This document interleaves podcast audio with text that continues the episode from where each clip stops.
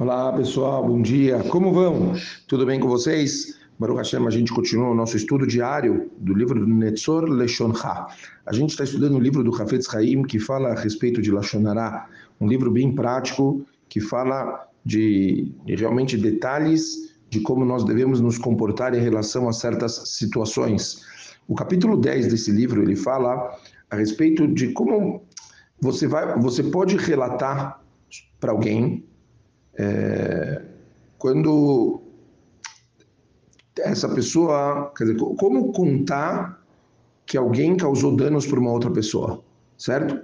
Existem sete condições para você poder fazer isso. Quer dizer, se você testemunhou alguém enganando ou prejudicando uma pessoa, e se tem certeza de que esse alguém não recompensou a vítima, você pode relatar isso aos outros por qualquer um dos dois motivos benéficos e construtivos a seguir. Quais são? Primeiro, o seu relato ajudará a vítima a receber uma compensação. Então, esse seria o primeiro motivo claro do porquê que você está fazendo isso. O segundo, o seu relato vai prevenir que outras pessoas façam coisas ruins ao mostrar que pessoas desonestas não são bem vistas. Pode também ocorrer que as pessoas da qual você vai falar corrijam os modos, quando se derem conta de que suas más ações estão causando humilhação. Se você está ajudando a vítima a receber uma compensação pela perda, certo? Como é a primeira opção, é permitido relatar o incidente mesmo que a vítima não esteja ciente da perda. Se sua intenção é prevenir que os outros façam coisas ruins, só é permitido relatar o incidente quando a vítima já sabe. Quer dizer, são dois pontos de vista. O primeiro, a partir do momento que você, é, o seu, vamos falar assim, objetivo é você ajudar a compensar, tanto faz se, se essa pessoa sabe ou se ela não sabe que ela perdeu, seu objetivo é fazer ela recuperar e não perder.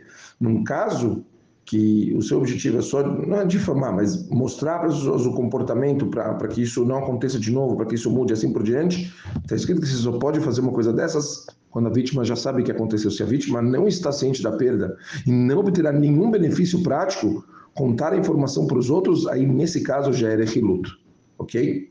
Agora, vamos lá. Independente se a sua intenção for a primeira ou a segunda, quer dizer, se a intenção for o, a recuperação de alguma coisa do dano que ela recebeu, ou simplesmente fazer com que é, se previna de outra, que outras pessoas façam esse comportamento ou mostrar para as pessoas que pessoas desonestas não são bem vistas e assim por diante, quer dizer, é totalmente proibido relatar um incidente a não ser que todas as condições seguintes sejam satisfeitas. E quais são? Prestem atenção. Um, inexistência de qualquer tipo de dúvida com relação à velocidade do ocorrido. Você tem que ter certeza que aquilo aconteceu de verdade.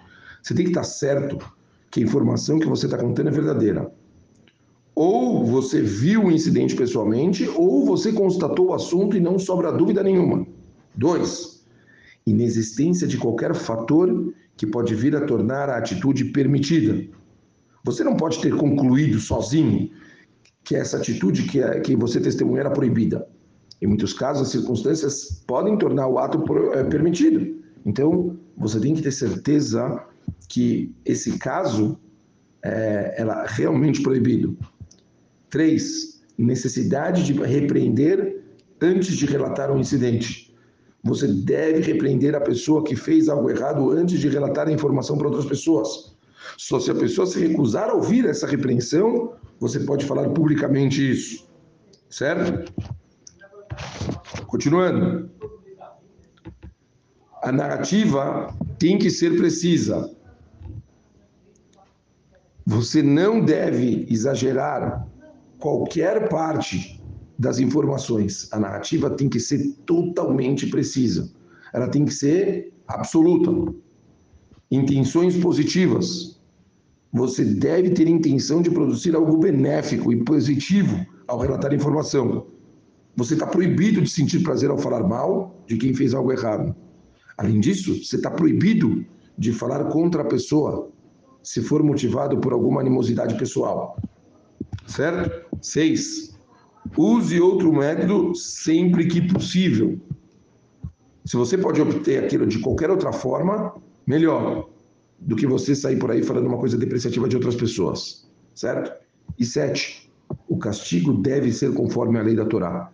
A sua narrativa não deve causar à pessoa sobre quem você está falando uma perda maior do que o que está escrito na própria Torá. Você tem que ter cuidado disso. Falamos sete pontos necessários para que a partir daí você esteja disposto a falar ou porque você quer que a pessoa recupere o, que ela perdeu, ou, num caso que você quer, realmente a tal da justiça, quer dizer, você quer mostrar que não é um caminho certo, você quer evitar que pessoas façam, outra, quer dizer, outras pessoas façam esse ato e mostrar que desonestidade nunca vai ser bem recebida, certo?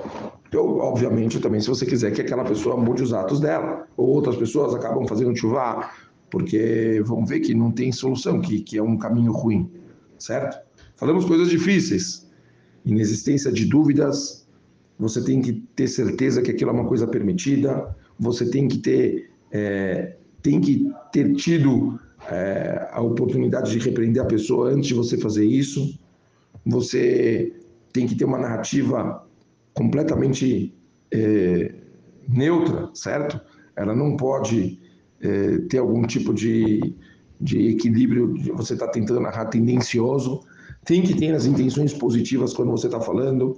Você tentar usar outros métodos que não seja contar história. E por fim, obviamente, como a gente falou, tem que ser uma proibição conforme as leis da Torá, o castigo tem que ser de acordo com a Torá e nunca pensar em fazer para alguma coisa alguma coisa maior do que a própria Torá espera para as pessoas, tá bom? É isso. Muita coisa, hein? Mas tem que levar tudo isso em consideração. E a gente continua, se Deus quiser, amanhã. Um beijo grande para todo mundo. Amanhã não. Domingo ou segunda. Shabbat shalom para todos. Valeu, pessoal.